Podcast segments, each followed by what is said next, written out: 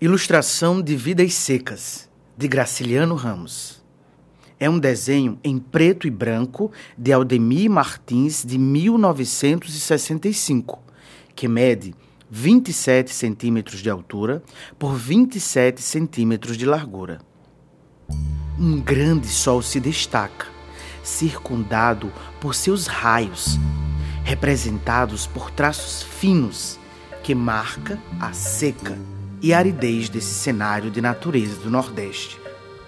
A força do sol e a falta de água são notáveis aqui, com as adversidades que assolam o sertão nordestino.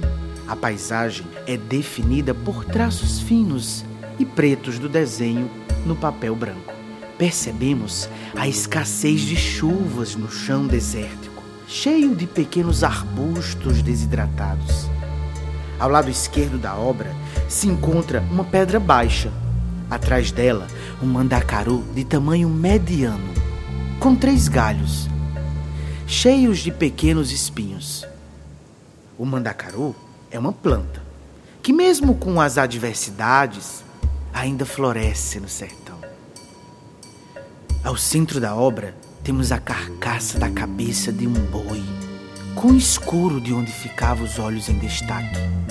Do lado direito da obra se encontra cactos menores e mais rasteiros.